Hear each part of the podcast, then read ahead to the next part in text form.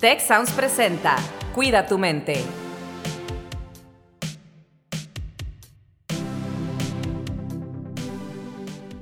Hola, ¿qué tal? Les doy la más cordial bienvenida a un episodio más de su podcast Cuida tu mente. Y bueno, tengo el placer de estar acompañado de Andrea Monsanto y de Atena Flores. ¿Cómo estás, Atena? ¿Es tu primera vez con nosotros? Es mi primera vez. Muchísimas gracias, Carlos. Yo estoy muy emocionada y muy contenta por la invitación, por el espacio. Así que, pues, ya, entusiasmada por empezar. Excelente, pues bienvenida. Atena es parte de la Escuela de, Medicina y Ciencias Sociales del TEC de Monterrey, particularmente pues en la dirección de carrera de, Psicología eh, y rato vamos a platicar de este tema que tenemos el día de hoy. Y también tenemos Andrea Monsanto, que ya ha estado con nosotros en otras ocasiones, que es parte del equipo central de bienestar estudiantil aquí en el TEC. Andrea, ¿cómo te va? Recién llegada de Chiapas, donde tuviste una espectacular semana, bueno, no semana, pero varios días. ¿Cómo te fue? Muy bien, Carlos, muchas gracias. Muy enamorada de Chiapas, vine con las baterías recargadas y muy contenta de estar aquí con ustedes. Pues excelente. Y yo, pues como les, les he dicho por ahí en algunos eh, mensajes y en redes, me tomé muy en serio los consejos que tuvimos hace dos episodios, en el episodio que hablamos de Slow Down y, y, Rosalinda también, porque bueno, el episodio pasado eh, yo no alcancé a llegar, andaba en el mar de Cortés, eh, realmente tomándome la más calmada y ahora Rosalinda anda de vacaciones. Así que le mandamos un cariñoso saludo a Rosalinda Ballesteros, quien es la co-host de este episodio y de este podcast en general de Cuida tu mente. Pues bueno, el día de hoy vamos a hablar de algo que, híjole, me, me llega, me llega al corazón. Lo iba a decir que lo viví por muchos años, pero creo que lo sigo viviendo aunque de una mejor manera creo hoy en día. El tema de hoy es cómo disminuyo mi autocrítica. Y bueno, empezamos contigo, Atena. ¿Cómo crees que podamos hacer para disminuir la autocrítica? Pues muy interesante la pregunta, Carlos. O sea, yo creo que antes de hablar de cómo la disminuyo, primero es importante en términos generales entenderla, ¿no? Y entender que hay una parte de la autocrítica que puede ser incluso adaptativa, ¿no? Y que tiene que ver con una capacidad de análisis, de autoobservación respecto a nuestros propios áreas de oportunidad, respecto a cómo nos evaluamos en relación a nuestro desempeño, en relación a nuestros resultados. Y de hecho, es muy deseable que las personas desarrollemos estas capacidades críticas pero moderadas, ¿no? Llamémoslo de alguna manera, o sea, que esté regulado. Sin embargo, tenemos otra parte de este constructo, le llamamos en psicología, que es la autocrítica desadaptativa, que va junto con pegado con algo que llamamos un perfeccionismo desadaptativo también. De hecho, hay muchos estudios que nos hablan del perfeccionismo patológico, comúnmente mencionado, y cómo esto se relaciona con la autocrítica. También me gustaría señalar brevemente que la autocrítica consideramos que es como una parte, un estilo cognitivo que se asocia a nuestra personalidad. Entonces, esta autocrítica, cuando es desadaptativa, pues también nos lleva a no reconocer nuestros logros, a tener esta visión como sesgada de nuestros propios eh, resultados, haciendo una tendencia a, verlos de manera más negativa o más catastrófica. Es como si estuviéramos muy vigilantes de cuándo me voy a equivocar y sentir que esto es terrible, ¿no? En lugar de verlo como parte de un proceso de aprendizaje. Entonces, creo que la autocrítica desde esta perspectiva es eh, desde, la desde una perspectiva desadaptativa, habla de cómo eh, nos comparamos con mucha frecuencia con otras personas, esa es un tipo de autocrítica, ¿no? Esta que tiene que ver con la comparación. Es decir, estas personas o, o, estos pares están ya en un lugar en donde yo debería de estar y eso a donde me lleva de pronto hasta aislarme, a no exponerme a nuevos retos porque hay toda una creencia que me hace pensar de mí misma como insuficiente o poco competente para poder lograr el alcance de ciertas metas. Y tenemos otro, otro, estilo de autocrítica que tiene que ver con no cubro mis propios estándares, que ese de pronto es incluso más difícil de erradicar, porque no es que me esté comparando con el de al lado o la de al lado, sino que ya me construí una idea eh, o sea, como una visión idealizada de mí misma, que normalmente es poco alcanzable, es poco realista, es altamente exigente y que me lleva a constantemente hacer una evaluación de que mis resultados son insuficientes. Eh, entonces, para hablar de cómo la disminuyo, yo creo que primero habría que hablar de cómo hay muchos elementos que la mantienen. O sea, en la sociedad en la que vivimos, en realidad es hasta reconocida y hasta aplaudida. El eh, qué bueno que te exiges de esa manera, eso habla que eres una persona altamente competente. Claro, pero eso también nos lleva a normalizar la minimización de nuestros propios logros. No sé si hasta ahorita de repente me genial culpa, ¿eh? De repente. No, no, genial. Mencionaste muchísimas cosas que vamos a ir desmenuzando a lo largo del episodio, porque, claro, o sea, a lo mejor, tal vez la pregunta del episodio es incluso, eh, pues, a lo mejor está mal planteada, ¿eh? ¿Cómo disminuyo mi autocrítica? Pues tal vez no lo tengo que disminuir, si es una autocrítica, llamémosle sana, ¿no?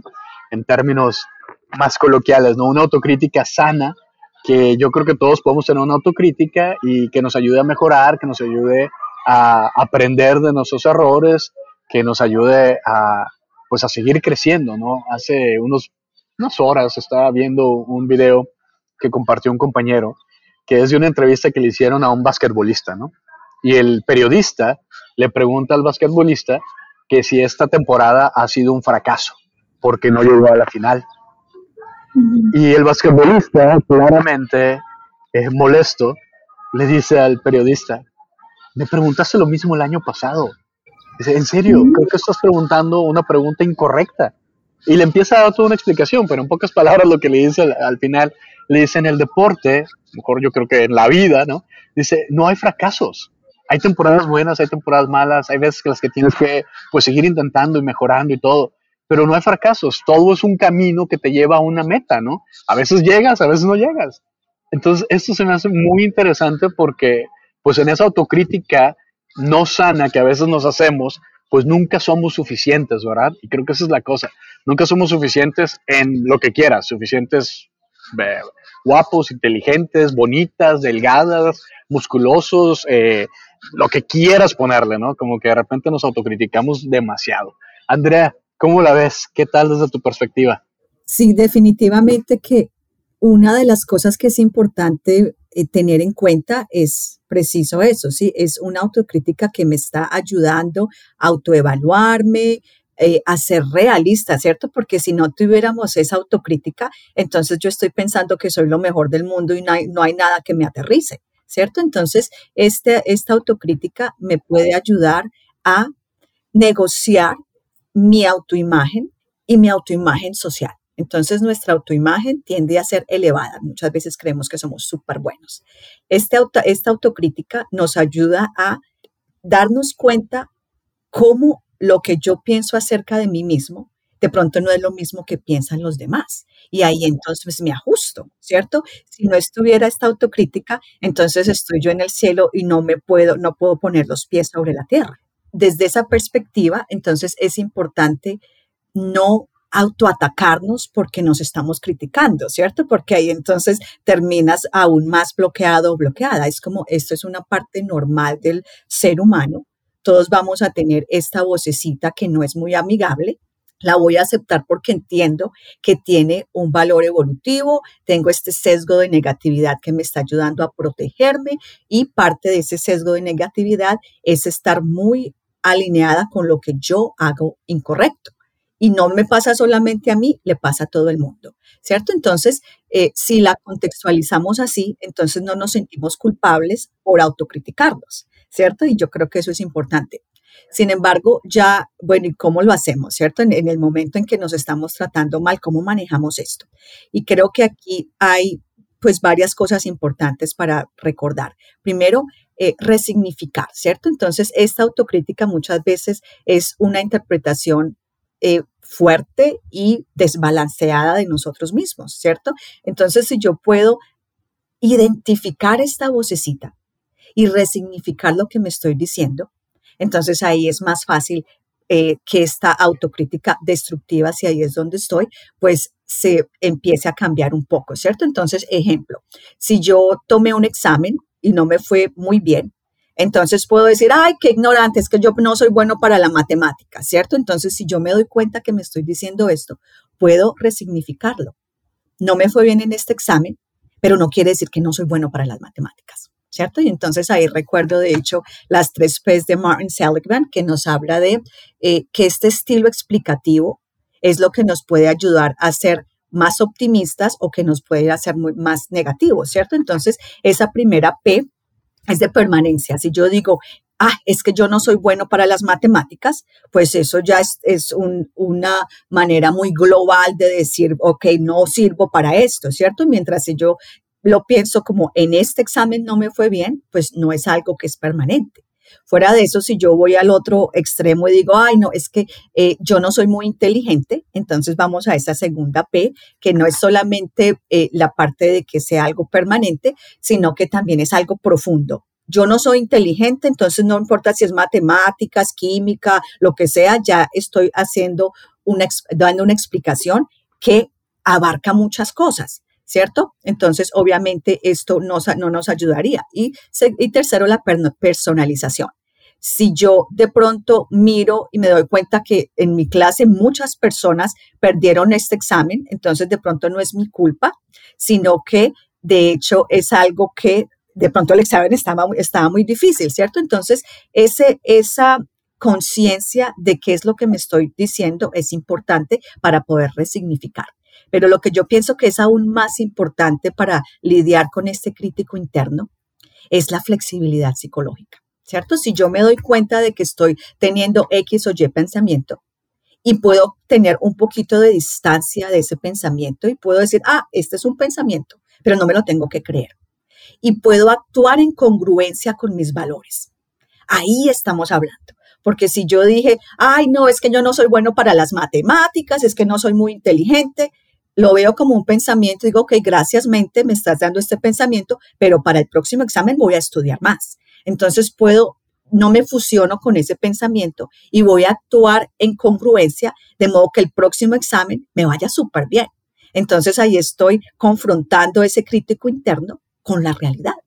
Y yo creo que ahí es donde veo muchísimo valor en eh, tratar de ver este crítico interno con cierta distancia, de modo que podamos actuar en congruencia con nuestros valores. Yo estoy completamente de acuerdo con lo que ahorita mencionas, Andrea. Yo creo que es, son habilidades que necesitamos aprender y desarrollar porque nos hablan de de, estrategias de autorregulación. Autorregulación en nuestro pensamiento, autorregulación en nuestras emociones y en cómo estamos afrontando los problemas. Eh, dentro, por ejemplo, lo que podemos recomendar, ahorita retomando la pregunta, Carlos, ¿cómo lo podemos disminuir?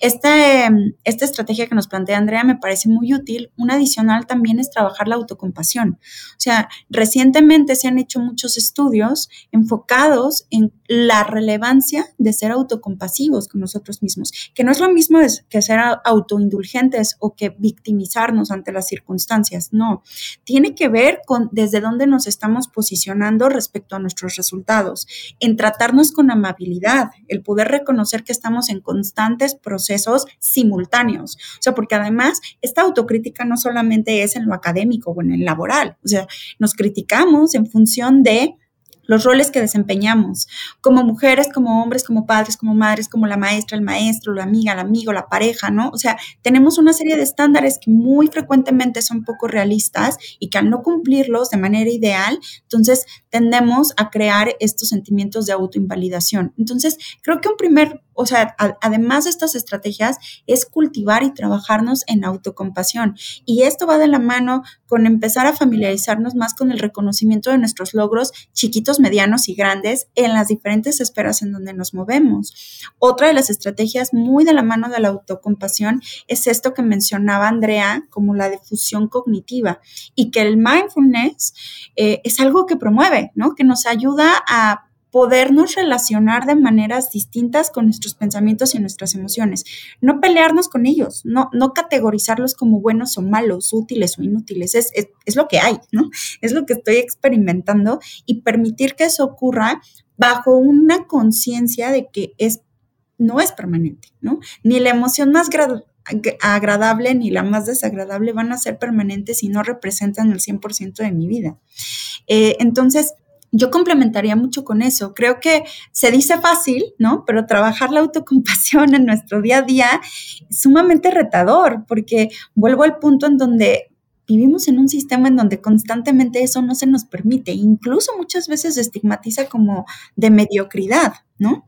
Entonces, hace ratito que hablábamos de la, de la autocrítica como algo adaptativo, claro, es adaptativo cuando nos permite estar conscientes de nuestras áreas de oportunidad. De hecho, hay como un efecto que se llama el Dunning-Kruger, que es un efecto de cuando la gente no sabe que no sabe. Entonces, estamos hablando de una baja autocrítica, porque yo creo, me siento con todas las herramientas para poder emitir una opinión, em, para poder eh, dar una recomendación o tomar un proyecto o lo que sea, cuando no estoy consciente que a lo mejor yo no soy la persona que tiene esas competencias, ¿no? Y eso puede llevar a ponernos en riesgo a nosotros mismos y a los demás. Entonces, en ese sentido, la autocrítica, claro que es deseable, ¿no? Como como algo que me permite eh, mantenerme en un rango también de seguridad y a los demás. Pero cuando ya lo llevo a un extremo y entonces dejo de autorreconocerme y de ser autocompasivo, pues es cuando también podemos vulnerarnos a desarrollar problemas psicopatológicos, o sea, se ha asociado con ansiedad social, depresión, ansiedad, eh, problemas de conducta, de regulación emocional, es diverso, es un reto definitivamente. Sin duda. Sí, sin duda, súper interesante todo eso que mencionan ambas. Y pues bueno, le diste, como dicen así en, su tema aquí Andrea, porque Andrea justamente es la persona que nos está ayudando a desarrollar todos estos programas que tenemos nuevos en, compasión y autocompasión. De hecho, yo conocí a Andrea precisamente tomando una, certificación en, compasión integral, donde ella era la, la, instructora líder, la instructora senior, y dije, la necesitamos en el TEC vente para acá, ven con nosotros. Y ya pues tiene más de un año eh, trabajando acá con nosotros, colaborando, como les mencionaba al inicio, en el equipo central de bienestar. Pero qué padre poder llegar a este mismo punto desde tu punto de vista también, desde la Escuela de Medicina, Atena, conjuntar y llegar al mismo punto y decir, hey, ya ven, no andamos tan perdidos, por aquí van los estudios, las cosas que nos dicen que que sí, o sea, hay que ir con un especialista de la salud, hay que atenderse con especialistas, pero hay muchas, muchas cosas que nosotras como personas, como seres humanos, podemos hacer día a día como métodos preventivos, como prevención para llegar o para evitar caer en una situación muy negativa. Y por ejemplo, algo que a mí me es como que inevitable pensar en esto cada vez que, que hablo de autocrítica o que pienso en este tema, es hoy en día las redes sociales, ¿no? Ahorita justo lo que mencionabas, eh, Atena, acabo de leer un artículo que salió eh, de McKinsey, que lo acaba de publicar, donde hicieron un estudio con 42 mil personas en creo que 26 países distintos, algo así. Y está bien interesante porque estudian eh, efectos de la salud mental o impactos más bien en la salud mental de boomers, de los baby boomers, de los generación X, de los millennials y de los generación Z, ¿no? Entonces está bien interesante cómo se ve la afectación en cada uno de estos públicos, ¿no? Y si la vemos ahora resulta que pues, los mayores, que son los boomers, son los que están mejor, ¿no? Que uno diría, ay, a lo mejor los que están mayor pues están padeciendo más cosas y están sufriendo más. No, y uno de los puntos que mencionaban ahí, eh, había puntos positivos y también negativos, como en todo, ¿no? Pero uno de los puntos que mencionaban era que eh, la generación Z se ve más afectada por la parte de comparación social y por la parte del episodio anterior que comentábamos con María Luisa Ballí, eh, de la Escuela también de, Medicina, ahí comentábamos sobre el tema de la imagen corporal, ¿no? Este tema que ha sido un factor tremendo, que está identificado como uno de los factores de riesgo en nuestras investigaciones, eh, en nuestra población estudiantil, y sabemos que es así, eh, pues así across the board, ¿no? En muchas, muchas poblaciones en este grupo de edad, de preparatoria, bachillerato, como le dicen en algunos otros países, eh, jóvenes, ¿no? La parte de la comparación social, esa autocrítica que nos hacemos porque no nos vemos como las modelos que están posteando en TikTok y en Instagram y en Facebook y en no sé cuánto, pero pues tienen mil filtros, ¿no? Mucho de eso no es ni siquiera verdad, pero nos autocriticamos contra algo que ni siquiera es este, la realidad, ¿no? Bueno, Quería, quería comentarle al público también, a la gente que nos escucha, recordarles que tenemos el sitio Te Queremos, TQ, tequeremos.tech.mx, donde tiene una gran cantidad de recursos y pueden acceder a recursos como estos que mencionaba precisamente Atena y que nos ha, nos ha ayudado a desarrollar pues el equipo de bienestar, entre ellos también Andrea, ¿no? Y ahí hay cuestiones de mindfulness, hay pláticas, hay charlas sobre compasión, sobre autocompasión. Tenemos muchísimos recursos que están disponibles para la gente que nos escucha y, y pues bueno, aquí estamos viendo que, son cosas que están relacionadas, muy relacionadas al tema y que nos pueden ayudar a disminuir esta autocrítica. Y mi pregunta para Atena sería, ¿cuál, ¿cuáles son los límites de esta autocrítica sana, de lo que hablabas al principio, ¿no? Eh, de esta autocrítica que puede ser sana y hasta dónde, eh, cómo podemos identificar cuando ya deja de ser sana y ya nos estamos pasando a un lado un poco más negativo de esta autocrítica. Es una pregunta muy interesante y a mi parecer muy difícil de contestar, ¿no? Porque no podríamos poner hasta aquí y listo, a partir de este momento ya se vuelve patológico. Pero yo haría la invitación a redirigir nuestra atención también hacia la emoción y hacia cómo nos sentimos física y emocionalmente en relación a, este em, estilo de pensamiento. O sea, cuando nosotros hacemos una autocrítica y una autoevaluación objetiva, ¿no? Con, constructiva, debería de sentirse como parte de un proceso de, desarrollo, de aprendizaje. Como, tendría que sentirse incluso como en esta tranquilidad y en esta normalización de todos estamos aprendiendo y en distintos eh, procesos simultáneos.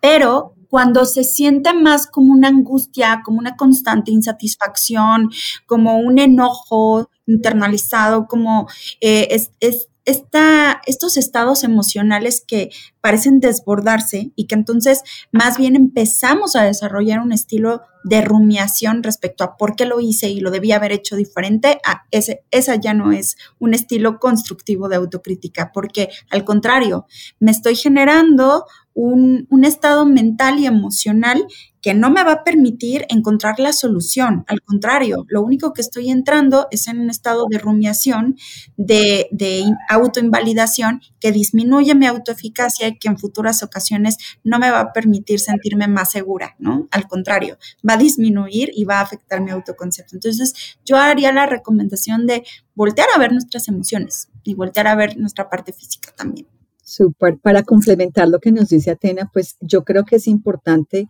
escuchar este diálogo interno y darnos cuenta si es una descripción o un juicio. Cuando entramos en juicio, entonces ahí viene la culpa, la vergüenza eh, y todas estas emociones que pues nos debilitan.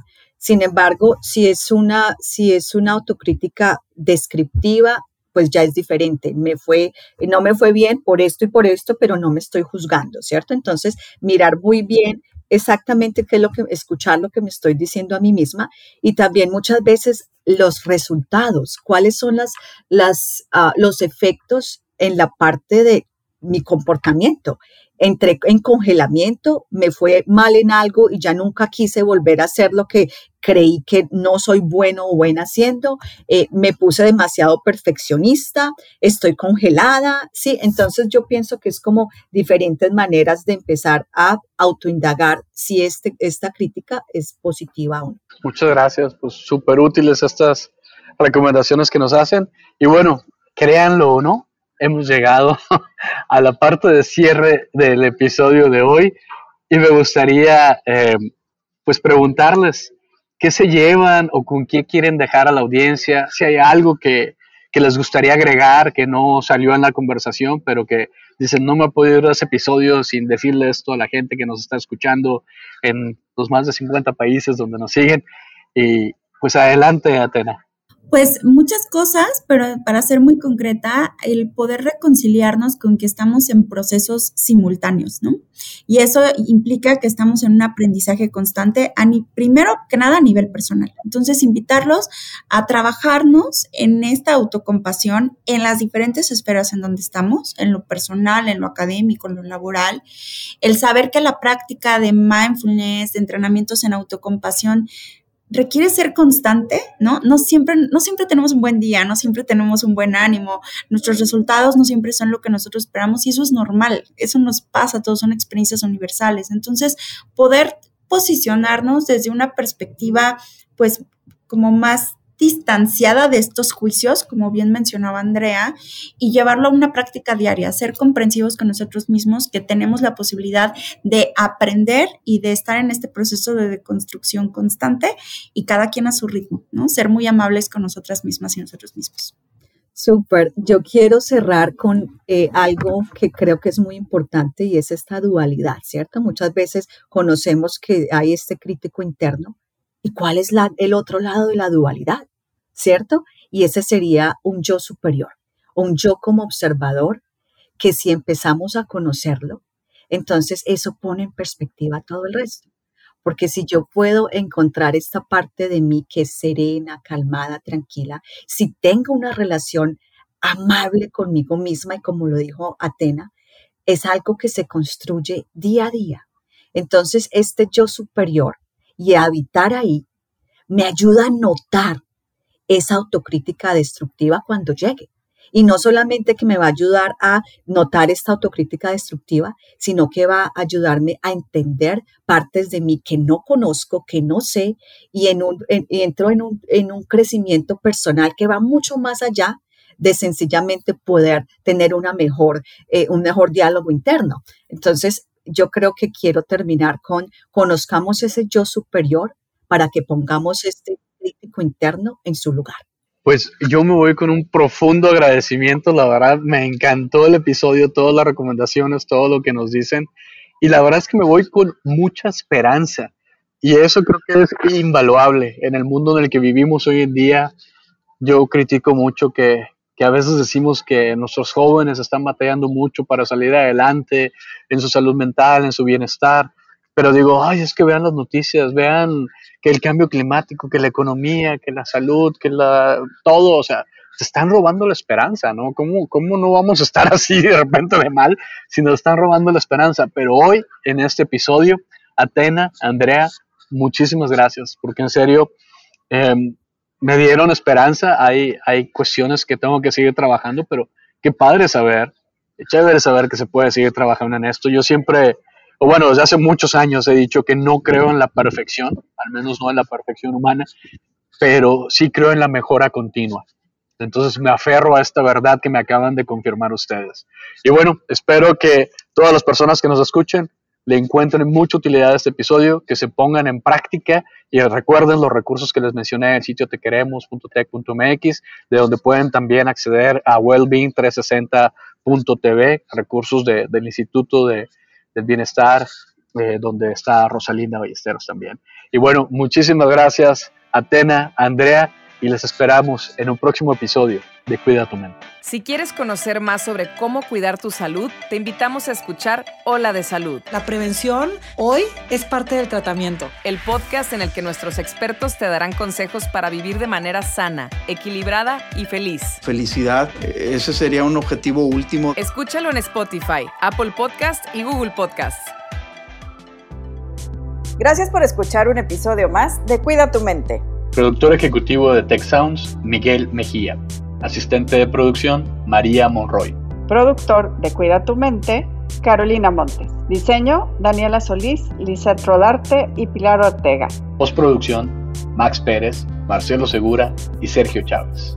Los invitamos a escuchar el siguiente episodio de Cuida tu Mente y el resto de los programas de Tech Sounds en Spotify, Apple Podcast, Google Podcast y tech.mx slash tech Sounds.